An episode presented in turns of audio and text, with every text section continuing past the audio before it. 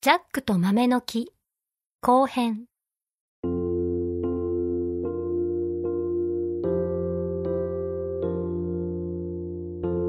豆の木を登ったジャック。そこには大きなお城がそびえ立っていたのです。お城の台所で出会った鶏が言いました。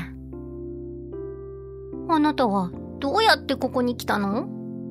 ここは何でも食べてしまう恐ろしい大男のお城よ。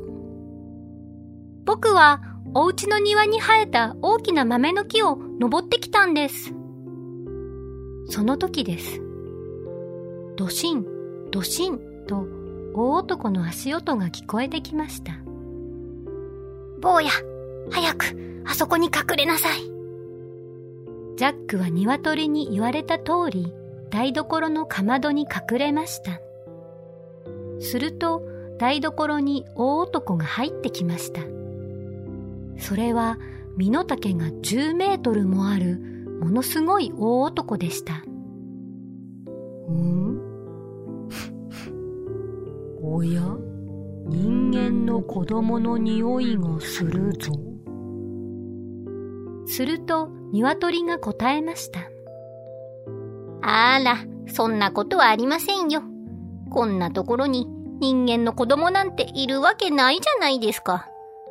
昨日から煮込んでいるそこのスープの匂いでしょう。うん。そうか、そうか。大男は鶏の言葉を聞いて隣の部屋へ消えていきました。鶏に助けられたジャックはお礼を言いました。鶏さん、どうもありがとう。いいえ、どういたしまして。坊や、ここから早く逃げた方がいいわ。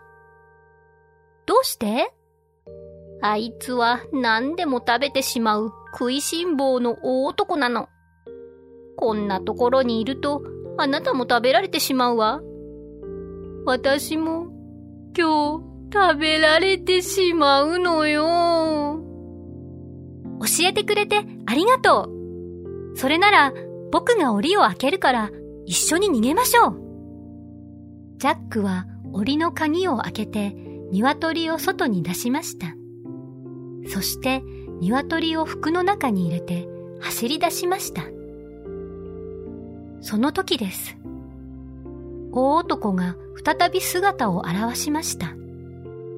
やっぱり人間の子供がいたか。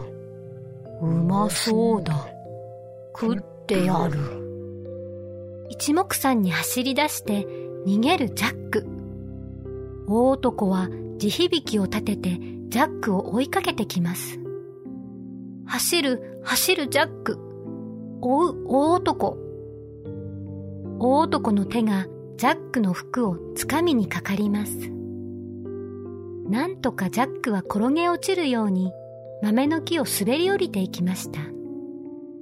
そして家の庭に着いたらすぐに大声でお母さんに言いました。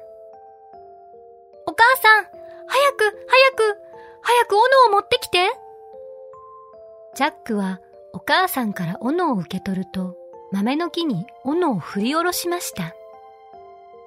すると豆の木は魔法が解けたのか一瞬で元の豆粒に戻ってしまいました。うわまだ豆の木の途中にいた大男は高い空の上から落ちて、そのままどこかへ消えてしまいました。一緒に逃げた鶏は言いました。坊や、どうもありがとう。お礼にこれから私の産んだ卵は全部君にあげるわ。なんと、鶏は金の卵を産む面取りだったのです。鶏はたまに金の卵を産んでくれます。少しだけお金持ちになったジャックはお母さんと一緒にいつまでも幸せに暮らしました。とさ。おしまい。